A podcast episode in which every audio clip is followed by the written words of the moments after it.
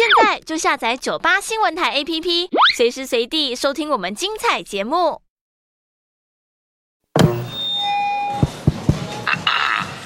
训导处报告，训导处报告，选修易经、台湾史、城市运输、欧洲艺术史以及节气历法的同学们，现在马上到九八大楼集合，九八讲堂上课啦！这里是九八新闻台 FM 九八点一，欢迎收听九八讲堂，我是铭传大学历史老师骆芬美。呃，我今天要在节目中跟各位听众分享的主题是日本统治台湾时期的两岸关系啊。那各位听众，你有没有想过，日本统治台湾时期，台湾跟中国之间的关系到底是一个什么样的关系啊？其实呢，当时的台湾总督府他们有订定这个所谓对岸政策。呃，来跟这个中国的往来还有互动。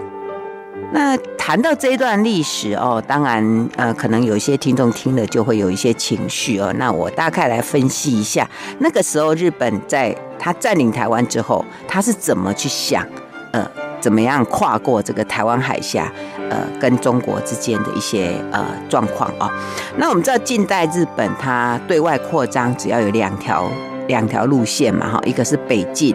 那一个就是南进，那所谓北进就是指向呃韩国啦，还有中国东北啊为主要的扩张。那南进大概就是以从日本，然后呃琉球、台湾、华南这样子，一直到东南亚，或者是经过呃从东京往南方的小笠小笠原群岛、南洋群岛等等啊。那当时呢，在日本统治台湾期间哈，那整个台湾总督府它的南进政策。呃，其实呃，也可以算是所谓的对岸政策，或者是说所谓的南支南洋，或者是到二战期间的南方。那我刚刚讲了好多名词哈，呃，我再来解释一下哈。呃，那时候所谓的。对岸政策就是那个对岸概念，大概就是以福建为中心哈。当然有通过浙江、长江的这个意图，但是它主要就是还是以福建为中心哈。那这个对岸的概念，有时候跟他后来讲到的什么呃南支啊、南洋等等，其实会有点混淆哦。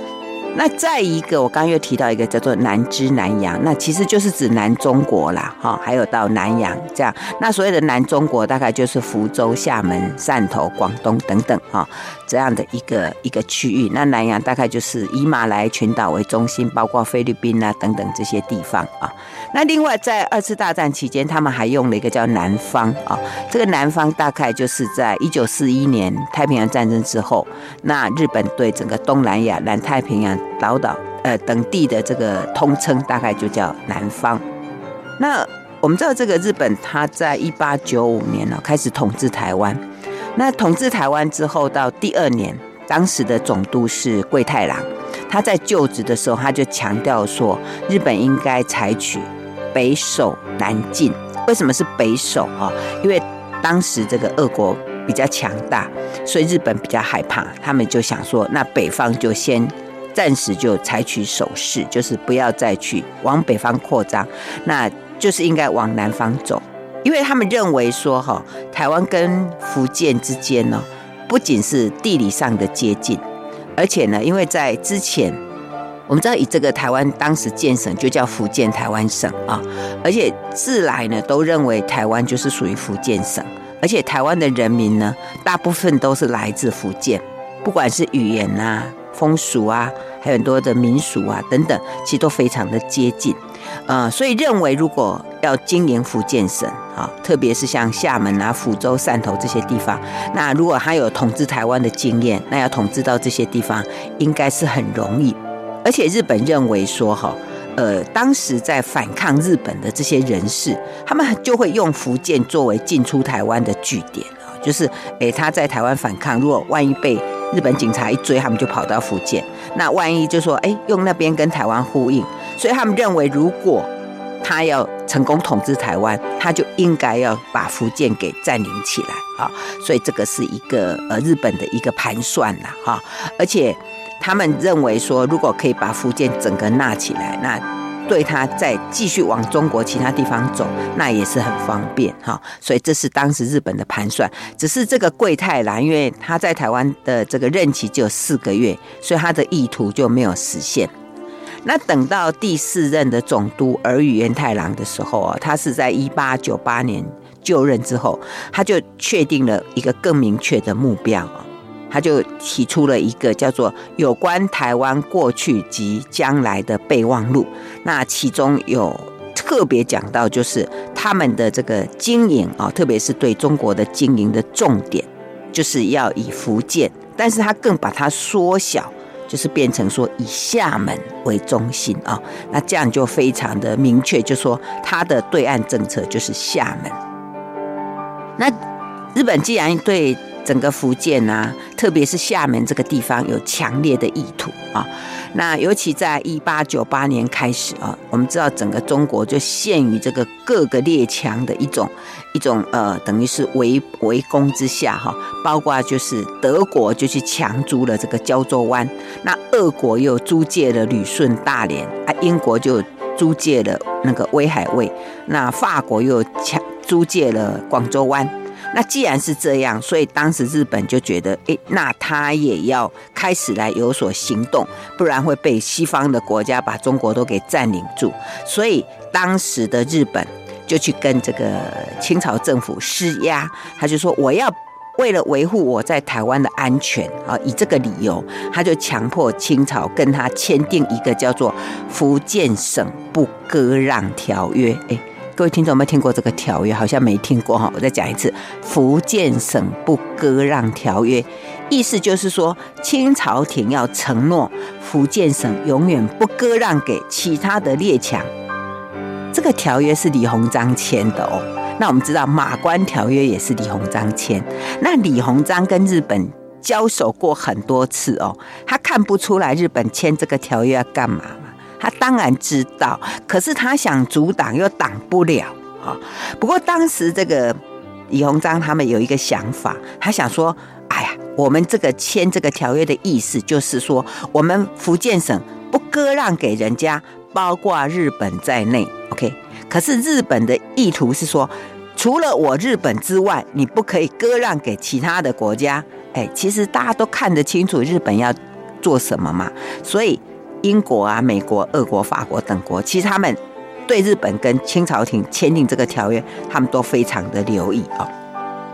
好，除了这个这个条约签订之后，那当时的这个日本就是台湾总督府啊，他又为了要处理跟中国的的这个事务，他就订定一个叫做对岸事务挂挂挂东西的挂哈，叫对岸事务挂，就是由这个单位来负责做。当时这个就是包括福建还有广东这边的所有的的事务，就是由这一个呃单位来负责啊。那在这些条约之下啊。那当然，他们就会有一些有一些作为啊，包括就是因为他刚不是讲说他签这些合约啊，是因为他们发现说台湾的抗日分子都会跑到对岸去啊，所以当时他们就就其实就是用这样子来控制这些抗日分子的行动。那其中当时最大的一件事情，就是把这个当时台湾抗日三猛之一的简大师，就把他逮捕回来。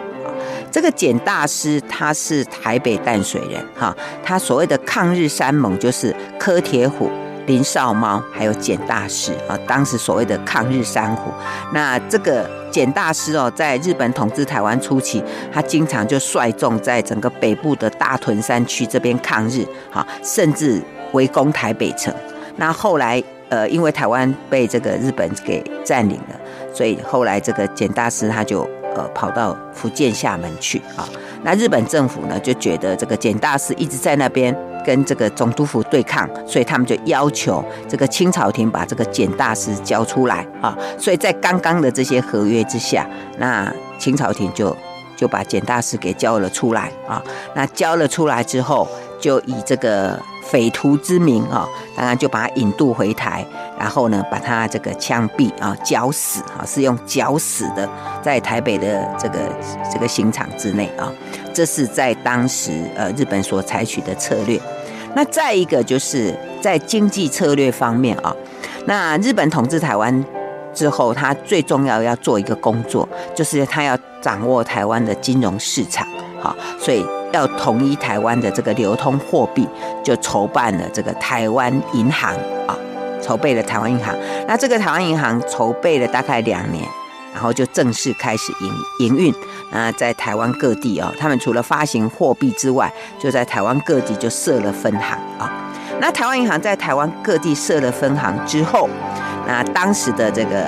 台湾总督府的总督儿元太郎，他就写了一个备忘录啊，他就提议说，应该要开设厦门分行啊，也就是说要以厦门分行作为经营他们在中国的这样的一个桥梁啊，而且为接下来要占领厦门来铺路。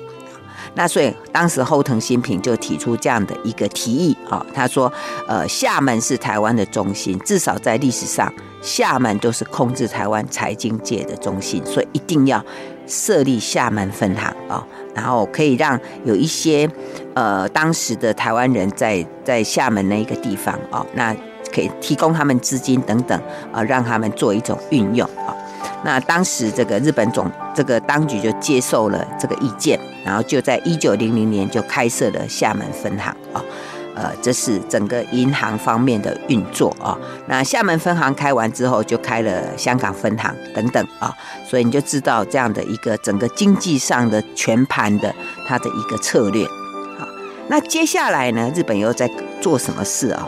日本又制造了一个叫做厦门事件啊。为什么我说它叫制造呢？那日本为什么要做这件事情呢？那个时候是这样的哈，因为那时候北京发生了义和团事件。那这个义和团事件呢，就是呃，因为那时候有这个八国联军嘛，啊，那八国联军包括英、俄、德、法、美、意、奥，其实也包括日本。啊，那日本除了在北方跟着这个八国在那边，呃，这个跟清清朝政府在那边，呃，就是对台之外啊，当时厦门这个地方发生了一件事情，就是日本的一个寺庙啊发生火灾。那这个火灾发生的时候呢，那台湾的这个民政长官后藤新平他就抵达了厦门，然后呢，他们就呃计划说啊，他先抵达厦门，然后日本的军队就在台湾准备好，然后随时就是要进入厦门，然后呢要跟。清朝政府抗议啊，说发生这个事情，那如果你不赶快处理，那我们就要出兵啊，就要保护在厦门的日本侨民哦，就这样的一件事。那但是这个事后被发现说，呃，其实哈，那个火灾发生之前就已经看到那个寺庙的那个住持啊，就在那边搬东西啊，搬东西出来，然后才发生火灾。哎，那表示你本来就知道这件事情啊。而且在这个事情之后，也被确认，其实是当时的呃台湾总督的这些人，他们其实有经过设计，而且还是明治天皇所所同意。为什么要这样做？实际上是这样，就是因为当时整个这个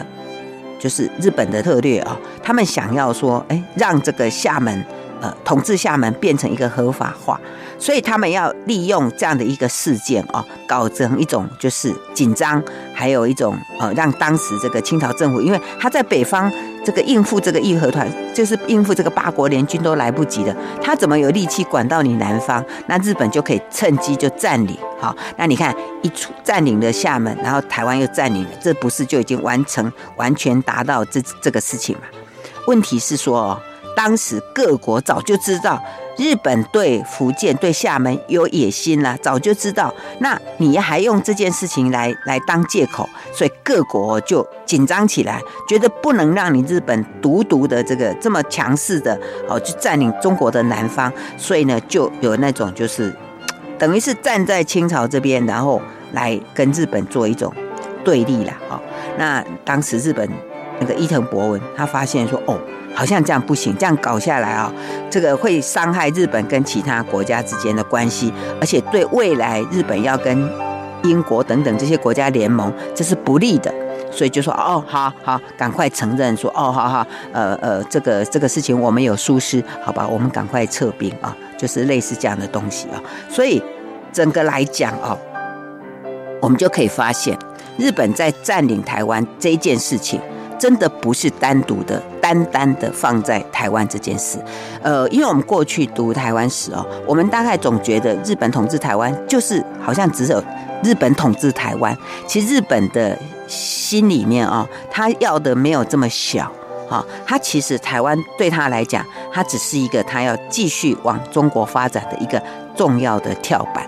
但是也因为这件事情啊，我们就看到，哎，日本好像有一点，呃，台湾话叫做“夹紧弄破碗”哦，就是他太急切的要去做了这件事情。因为这样的一个一个行动哦，反而让各国看出了日本的那个那个野心，而且呢，引起那个厦门人的那个疑虑啊。那整个这个厦门地区的人呢，对日本的观感就一落千丈，所以日本发现用军事用这样的一个策略啊是不行的，那怎么办呢？他是不是要开始在手段上面再开始做一个转换呢？那他是怎么转换？好，我们先谈到这里，休息一下，广告过后再回到九八新闻台九八讲堂。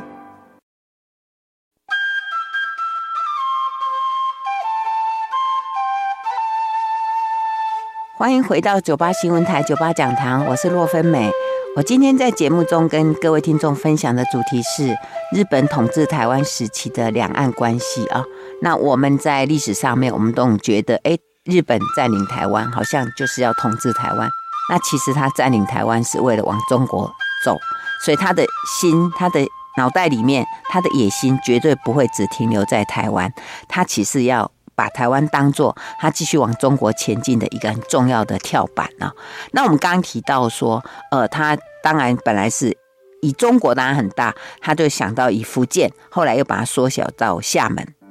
而且他认为说，呃，因为当时哦很多的那个抗日分子啊，就会以厦门做一个据点哈，所以他一定要先占领厦门。然后才能锁住，等于是断掉这些所谓抗日分子的这个后退之路哦，这样有助于台湾的一个统治的安定。再一个呢，就是说，因为当时哦，日本刚来台湾，那台湾的港口啊，还有铁路都还没有完成，所以政治上虽然已经归日本所有，但是经济上呢，它还是属于中国经济圈的一环。所以，如果他可以把厦门给占领下来，又可以在经济上，又可以在政治上比较可以。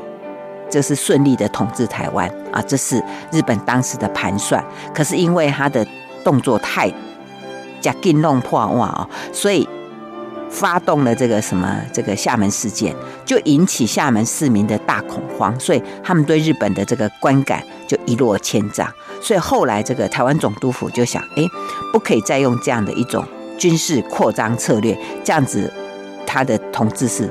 呃，会很麻烦的啊，所以他就改以经济行动啊，也就是用民营公司的形态来出现。那当时他的民营公司的形态是这样子，就是在一九零二年哦，由当时台湾总督府的这个民政长官后藤新平，这样他就授意了一个他的爱将啊，叫做爱久则直哉啊来经营。这个人是那个。日本兵库县人，是东京帝大毕业的哈，那他很获得这个后藤的赏识啊，所以就以他为名，就设立一个叫三五公司，一二三的三啊，一二三四五的五啊。那为什么叫三五公司哦？有一种说法说是成立在明治三十五年，一种说法是因为爱久泽直哉那一年三十五岁啊。不管怎么样，就说这个三五公司啊，就是作为这个。呃，就是台湾总督府的整个对岸政策的一个代表。那三五公司哦，它在厦门就设立了很多的相关企业啊，大概。从一九零二年到一九一一年，他们包括这个在中国经营这个樟脑铁道、书院、矿山、水道等等，甚至在南洋还有橡胶、还有采贝等等，哇，这规模非常的庞大，看起来这个公司的业务哦，非常的蒸蒸日上啊，被。当时的这个总督府哦，简直是看好这个前景，觉得根本是帮日本生财的一个非常好的一种经营啊。呃，那这里面当然有一个值得我们玩味，就是有关这个经营这个书院啊，东亚书院，哎，这个厉害了哈。因为我们通常看人家开学校，我们当然不会想太多啊。那他怎么样用东亚书院来经营啊？呃，这个东亚书院呢，其实就是当时这个儿玉源太郎他提出来，他说哈，这个当时要经营台湾，就是要把这个日本文化把它普及化。那你不只要教在台湾的这些。呃，人民，你还要教对岸的人民哈，因为他们都是，因为这些都是福建人嘛，你要把日本文化把它培养过去啊，然后让他们这个这个漳州、泉州的人也都能够讲日本话，然后呢，能够哎接受日本的一个教育啊，那这样子其实是有有助于在扩及的啊。可是刚开始，因为之前才发生这个呃厦门事件嘛。所以当地人对日本印象非常的恶劣啊！谁要去日本办的学校读书哦？刚开始是这样子，可是慢慢后来，这个爱久泽直哉哦，他就去调查哦，这个整个呃状况，他就发现说，哎，因为那个时候哦，在厦门那个地方还有那种英美系的学校，就是讲英文的学校啊，而且那个学校又给学生很好的一个。在学校就给他们很不错的一个教导，然后毕业之后还有给他们一些就业的保证啊。那也因此他们觉得，哎，这样的一种经营方式哦，好像也也可以。所以后来那个爱久泽直哉呢，他就会把这个学校的经营哦，把它导向往这个方向走。譬如说，呃，不要只是培养学生，甚至把它当成说，呃，什么铁道员工养成所，类似这样，就职业训练所这样的一个。一个方式哦，所以这样的方式就经营就还好。不过再一个呢，就是当时哦，他还经营了一些其他的的一些部分。不过话说回来，我刚刚讲说，本来哈这个经营的不错，这个三五公司，可是受到日本的这个整个后来策略的考量，因为本来他们要走南进嘛，可是这个南进有点。就是不是那么顺，再加上那个日本开始又想要往北方走，哈，所以这个公司受到日本总督府的的这个补助就变成越来越少啊，这是一个。那再一个，听说这个爱久泽直哉这个人的性格，呃，就是很奢华啊，就引起人家的非议啊，所以后来这个呃总督府就不太看重他哦，那慢慢这个。三五公司的经营呢，就慢慢、慢、慢慢就衰落下来哦。这是当时他想要用公司形态经营的方式，又受到了一个比较大的挫败。然后等到一九一四年了，第一次世界大战爆发。那我们知道这个爆发之后，因为日本它是战胜国嘛，好，所以它就从原来是债务国，然后就变成了债权国，那国势就开始转强，所以日本就开始呃进入了所谓大正民主时代。所以大正民主时代是指在呃这个一九一二年到一九二六年这段时期啊，那这段时期因为整个日本的大正年间。然后他们推行了这个符合现代民主的一个政治体制，还有政策，好，所以就所谓的大正民主时代。那在这个时期呢，他对台湾的经营怎么样啊？来跟各位报告一下哦。因为当时在台湾的这个总督府刚好是第六任的安东真美哈，还有第七任的明石元二郎这两个时期。那这两个总督的时期哦，那时候在台湾有一个呃，就是还不错的民政长官叫做夏春红啊，他当时就。积极的帮日本来推动所谓的这个南进政策，那这个夏春红他的整个南进政策其实有点延续刚刚我们讲到的儿玉源太郎跟后藤新平，就是以学校、医院跟新闻哇这三种策略哈，我们来研究一下，这个厉害哦，这恐怕我们要小心一下哈，呃，这个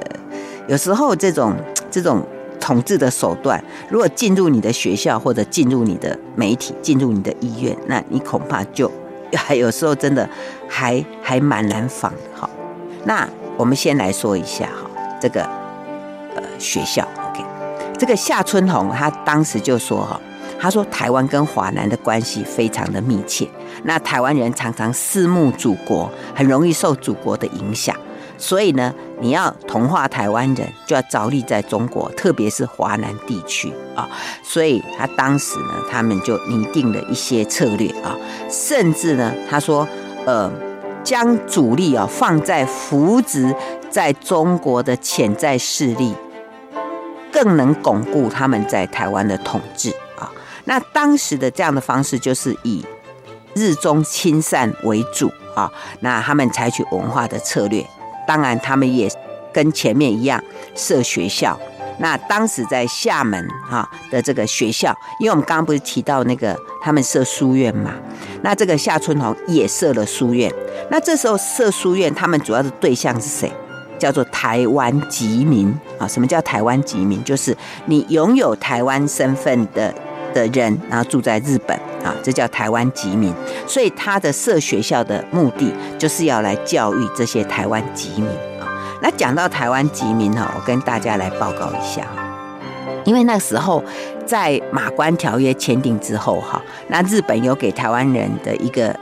选择期就是两年，在一八九五年五月八号开始到一八九七年的五月八号，就是在这两年之内，呃，你可以选择你是要回到中国，或者你要留在台湾。如果你在留在台湾超过这个期限，那你就自动加入日本籍啊。那你拥有这个日本籍的台湾人，如果你到中国或者到东南亚去，你就变成台湾籍民，有一点像我们现在称叫台胞吧。OK。那当时拿到这个台湾籍民有什么好处？你知道吗？就是说，如果你在厦门那边做生意啊，那你门口就挂一个，就是我是台湾籍的。哎，这个日本那些当时的他们比较不会找你麻烦，哈，而且就是你还有一些特殊的管道可以经营一些特殊的行业，所以那个时候有很多厦门当地的人哦，呃，他们还透过一些关系，然后来取得这样的一个。台湾籍民的身份，但是如果你是留在厦门，那就称叫厦门籍民，或者你呃留在福州就叫福州籍民哈。那当然那个不是真正的台胞，但是他们就是说，哎，他们拥有跟当时所谓的台胞哈有相同的一些优惠啊，好奇怪哈哈。来，我们先谈到这里，休息一下，马上回来。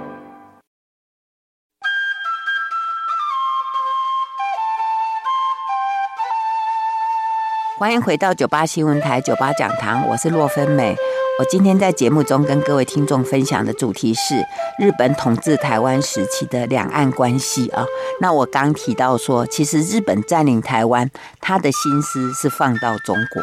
他希望能够把整个福建呐、一起把它吃下来，因为这样子对他。呃，一来就是让日本往中国的前进呢，多了很很大的一个助力；再一个呢，呃，因为很多的台湾的抗日分子，他们会用厦门、福建这些地方作为他们的后退之路啊，所以如果他可以挡住这边，那他就可以顺利的统治台湾啊。那也因为在这种。呃，时空之下哦，所以当时有一种人就长出来，那个叫做台湾籍民啊，就是说，如果你是呃拥有这个日本护照的啊，但是你本来就是台湾人，那你就可以获得一个就是台湾籍民，就是有点像我们现在就是你在大陆的时候，人家称你台胞啊。那当时当这个台胞哈，有很大的好处，就是因为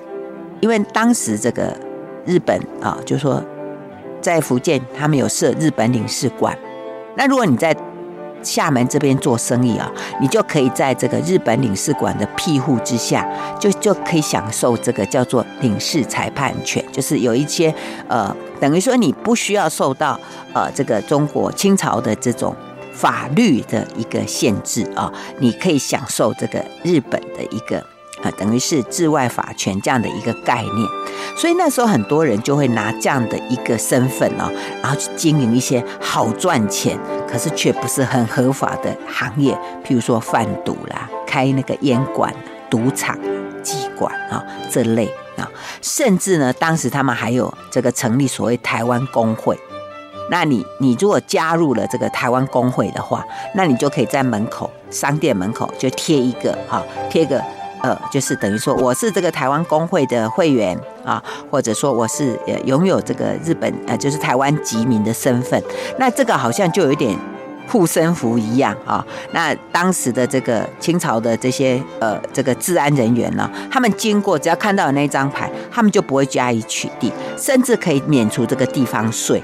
啊，甚至就是因为你有这个身份啊，那你知道吗？那个身份就变成可以拿来。拿来租给人家，或者这个借，就是你可以收钱去把这个牌照出租就对了啊。呃，所以那时候甚至有一些就是福建当地的商人哦，他们没有拥有台湾籍民的身份，他们就会跟台湾籍民合作，哈，就是你家出一点点钱，但是你的身份借我啊，那他们就可以在门口挂一个叫做日商洋行。啊，那又可以免缴这个中国的地方税啊，又可以受到日本呃，就是受到日本领事馆的保护，哇！所以你知道吗？他就会变成一个很特权的身份。所以那时候很多那个福建啊、厦门当地的人，他们就会透过各种管道，然后想办法来取得一个台湾籍民的身份。OK，好，这就所谓的台湾籍民。那当时那个日本。那个在台湾的这个总督府哦，他们就觉得这些人都是可以利用的人才，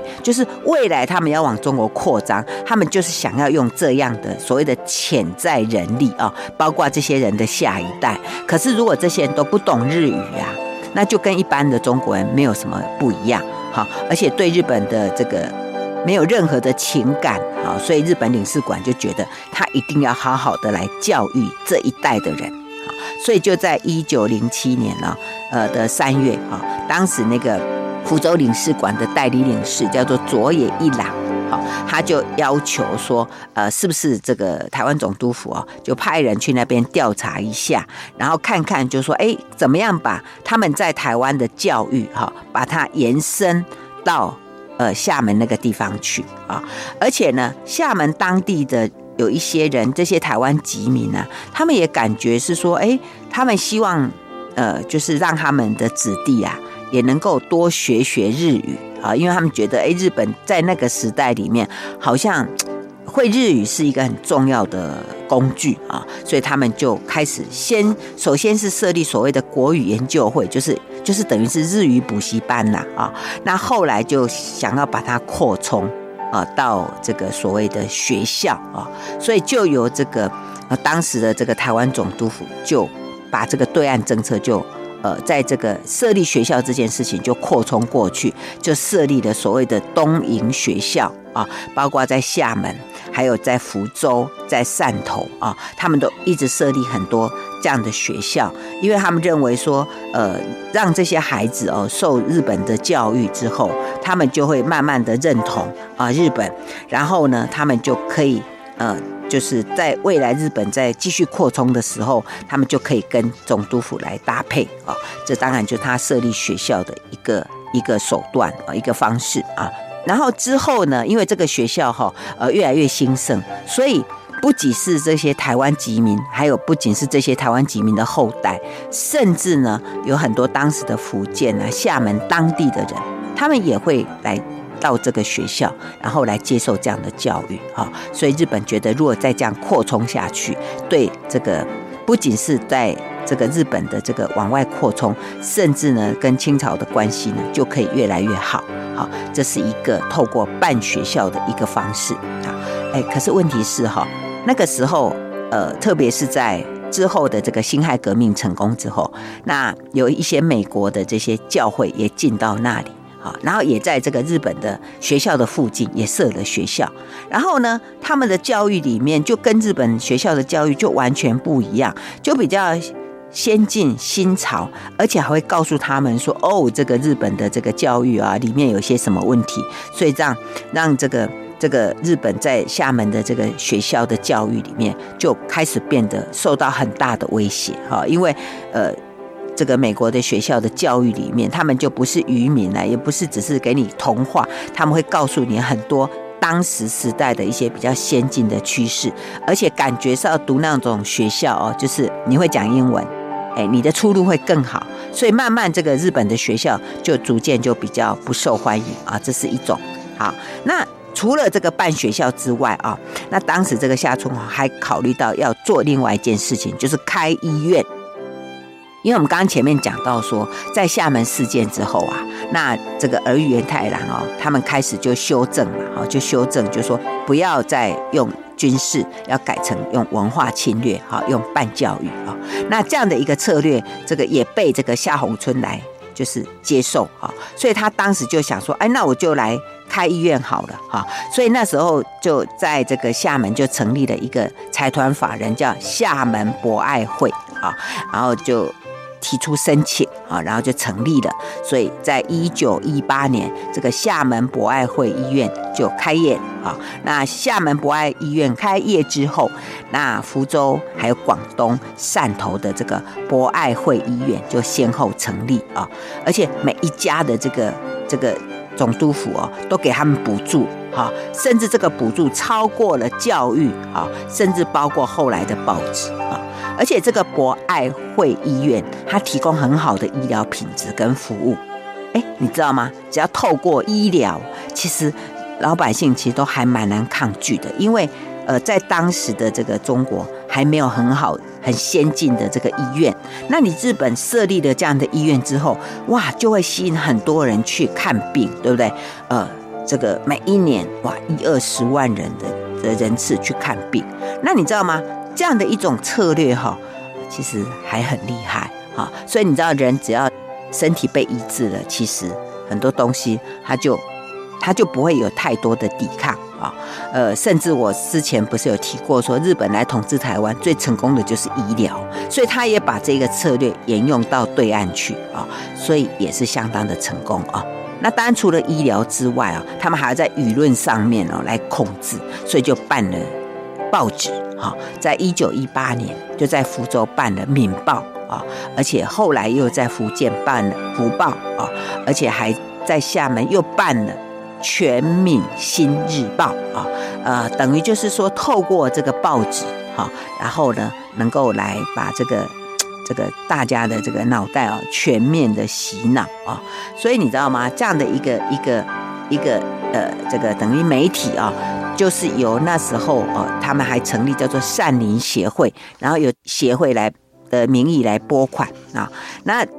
这样的一种策略哈，呃，这个学者钟淑敏他就指出，他说，呃，整个这个台湾总督府啊，他在中国的这个策略啊，基本上啊，他就是用啊这种文化，用这个教育，还有用医疗，那所有的这些呃工作里面，其实他们是有。一个叫做警政局啊，在负责哈。那当然，这个警政局一来就是维持治安嘛，因为是警政局；再一个呢，就是要监督这个所谓的善邻协会啊。因为这个善邻协会表面上看里面有很多的台湾人士，可是实际上呢，呃，它还是由总督府来运作。好，而且这个警政局啊。警务局啦，哈，他们还会呃派人哈到对岸去当密探，然后去看看你们这些不管医院也好、学校也好、报纸也好，你们到底在怎么运作？所以这个钟淑敏教授就说，其实当时的日本的对岸政策其实是台湾岛内警察统治的延长啊，就他基本上还是把这个警察的控制呃把它延伸过去。然后等到一九三七年，我们知道那一年发生了卢沟桥事变啊，所以整个台湾总督府的这个对外的关系哦，其实因为整个战争发生嘛，所以台湾总督府它整个策略就跟着日本政府的这个战争策略开始推动。那这个时候，呃，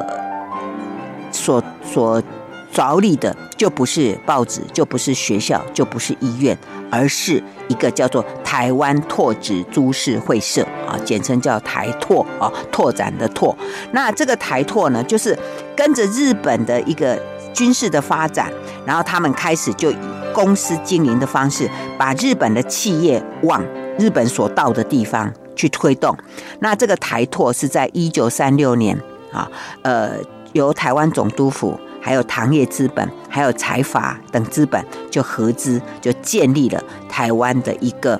从工业化一直到开发南中国到南洋，呃，作为这样的一个一个场域的一个推动，它有一点是半官方半民营的一种特种公司啊，所以这一个台拓公司就变成在一九三七年之后，日本对世界拓展的一个很重要的策略。那在就在台湾来讲，这个台拓的的地点包括台湾岛内、中国华南还有东南亚。那最开始它是开垦农林，好，接下来就是生产棉花、葵林、橡胶等等。呃，除了提供日本使用，还有呢，就是有助于这个日本对世界的拓展。那在全世界哦，呃，就整个东亚地区，包括香港，包括中国华南，都有非常多的这个台拓的这些企业啊，而且他们还拓展了铁柱的铁路的修筑、水利的发电等等。甚至把整个日本的势力就推到了海南岛，他们还企图让海南岛变成第二个台湾。好，所以这个台拓的的经营，呃，总部是设在台北。好，然后呢，他要让他整个往中国、还有南洋、还有各地去拓展啊。所以你知道吗？这样的一种策略哈，如果不是因为呃这个后来这个两颗子弹这样丢下来。其实日本当时的拓展是非常的，应该叫做可怕两个字哦，因为他那个势力拓展出去，而且你知道吗？用这样的经营方式，你基本上还看不到日本的那一个叫做野心的那个那只手啊、哦！你以为那个就是一种企业啊，它就是一种经营啊，哦，那可是后来这个。两颗原子弹下去了，那后来日本就投降。那日本投降之后，这个整个台拓的这个这个所有的资产，那后来呃国民政府来了，就全部都被接收。好，所以我今天叙述了这一段哦，其实就是主要要告诉各位听众说，日本它占领台湾，它以台湾作为一个跳板，作为一个基地，它要来拓展它的中国梦。那当然，日本的中国梦终究是碎了。但是，如果我们用台湾的角度来思考，就说这些统治台湾的人，他始终把台湾当做一个基地，或者做一个跳板。那，那我们自己住在台湾这个岛屿的人，那我们要怎么样的自我定位？难道我们永远只当一个跳板，或者当基地吗？或者我们要真的来思考一下，台湾到底应该如何的？呃，自我定位，然后往未来发展啊。那我想，我今天的这样的一个一个故事啊，不晓得各位听众听起来觉得有没有兴趣啊？那呃，因为我最近有出版一本新书《被混淆的台湾史》，那这个故事有收在这一本书里面。那当然，我想，呃，台湾的前途当然是我们自己要来决定的哈。那我提供这样的故事给各位听众做分享。好，那我们今天节目就进行到这里，谢谢收听九八讲堂，再见喽。